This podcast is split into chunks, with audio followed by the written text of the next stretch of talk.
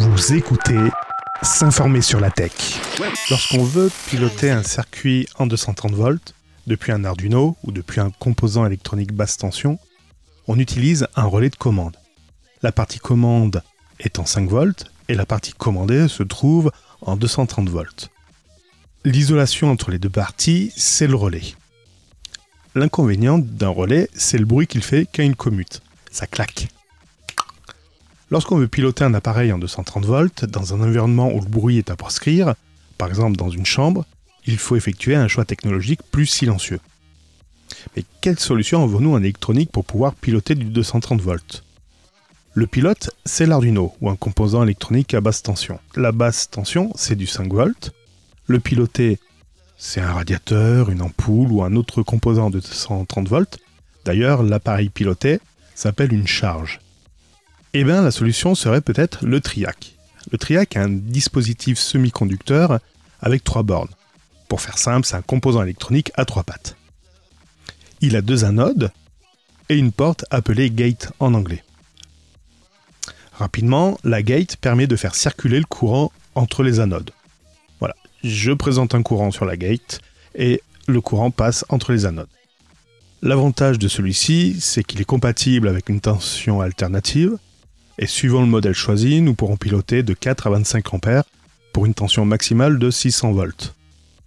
Ce qui représente d'ailleurs une puissance de 5500 watts maximale lorsqu'on fait du 25 ampères sur 230 volts. Bon, toutefois, le TRIAC ne permet pas d'isoler galvaniquement le 230 volts du 5 volts. En effet, il faudrait qu'ils aient une masse commune. Pour l'isoler, il faut lui rajouter un octocoupleur. Le courant présenté en entrée d'un optocoupleur est transmis par une LED émettrice au bornier de la sortie. Et sur le bornier de la sortie est positionné un capteur de lumière qui laissera passer le courant si de la lumière est émise. Donc entre le bornier d'entrée et le bornier de sortie de l'autocoupleur, il n'y a aucune masse commune, aucun conducteur commun. Il y a une isolation dite galvanique. Je suis en train de rédiger mon petit cahier des charges et faire mes montages en version euh, schématique pour essayer de voir quels composants j'ai besoin pour faire euh, le pilotage du 230 volts. Là, le projet, il y a deux projets en vue. Celui de commander, de faire le bouton magique depuis un Arduino et de faire euh, une commande de radiateur pareil depuis un Arduino. Concernant le bouton magique, je vous donne rendez-vous au prochain épisode pour avoir plus d'informations sur ce projet. Donc allez, un triac, un optocoupleur, et puis vogue la galère. Je vous propose donc déjà la vue schématique sur mon site internet abonnel.fr. Les liens sont dans la description de cet épisode. On retrouve dans ce schéma deux borniers, un pour le 230 volts, alimenter le circuit, et un pour la charge, donc pour la lumière ou pour le radiateur. L'alimentation est transformée par un module de 130 volts 5 volts, dont pareil je vous mettrai les références, pour transformer donc du 230 volts alternatif en 5 volts continu afin d'alimenter l'Arduino.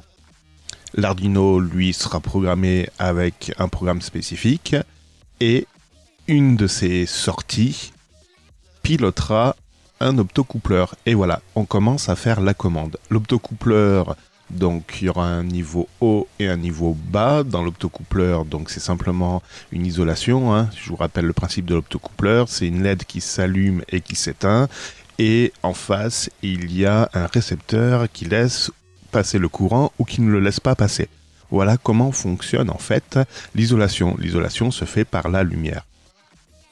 Et de l'autre, donc de l'autre côté de l'optocoupleur, il y a le 230 volts qui va commander un triac pour la gâche pour pouvoir laisser passer euh, le courant ou pas, et ce qui permettra en fait d'alimenter la charge ou pas.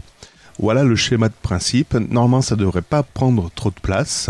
Et en parallèle, il faut que je trouve un boîtier pour mettre tous ces petits composants à l'intérieur.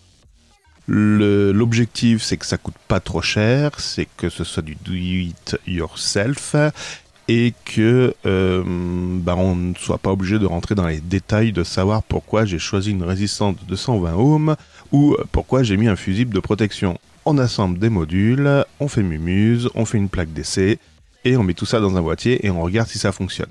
On va plutôt prendre son pied dans la programmation de l'Arduino. Et on reviendra plus tard sur les montages Arduino, Raspberry Pi et les montages électroniques, parce que moi, la technologie, j'adore. J'espère que vous aussi, parce que vous en mangez avec moi. Et en parlant de technologie, j'étais plutôt à la recherche d'une solution technologique un peu particulière. En fait, je recherchais un truc qui me permettrait de taper du texte au fur et à mesure que je le dicte via mon micro. Et cette solution technologique existe déjà. Vous l'avez peut-être essayé vous de votre côté sous Android avec Google ou sur Apple avec Siri, je crois. Enfin, vous me corrigerez si je me trompe. Pour ma part, je voulais une solution que je puisse utiliser depuis un ordinateur. Donc accessible à peu près de n'importe où, n'importe comment et sans forcément installer d'application. Et cette solution, je suis en train de la tester. Au fur et à mesure que je vous parle, le texte s'écrit. Il s'agit de speechnote.co/fr. C'est une application web accessible depuis Google Chrome. Alors j'ai essayé sous Linux, Firefox, on laisse tomber. D'ailleurs, faites un test vous avec votre OS et navigateur préféré et dites-moi si ça fonctionne également chez vous. Ce serait marrant de voir ce qui ne fonctionne pas surtout.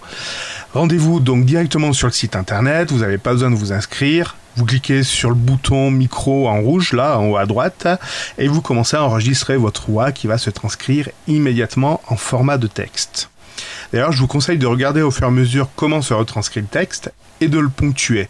Cela rendra plus facile la relecture ultérieure. Quand je vous dis ponctuer, c'est le ponctuer au clavier. Oui, parce que l'application est également capable d'intercepter les mots de ponctuation pour pouvoir les insérer. Point. Lorsqu'on s'enregistre en audio, ça fait un peu bizarre. Point. Bon, allez, solution à tester immédiatement.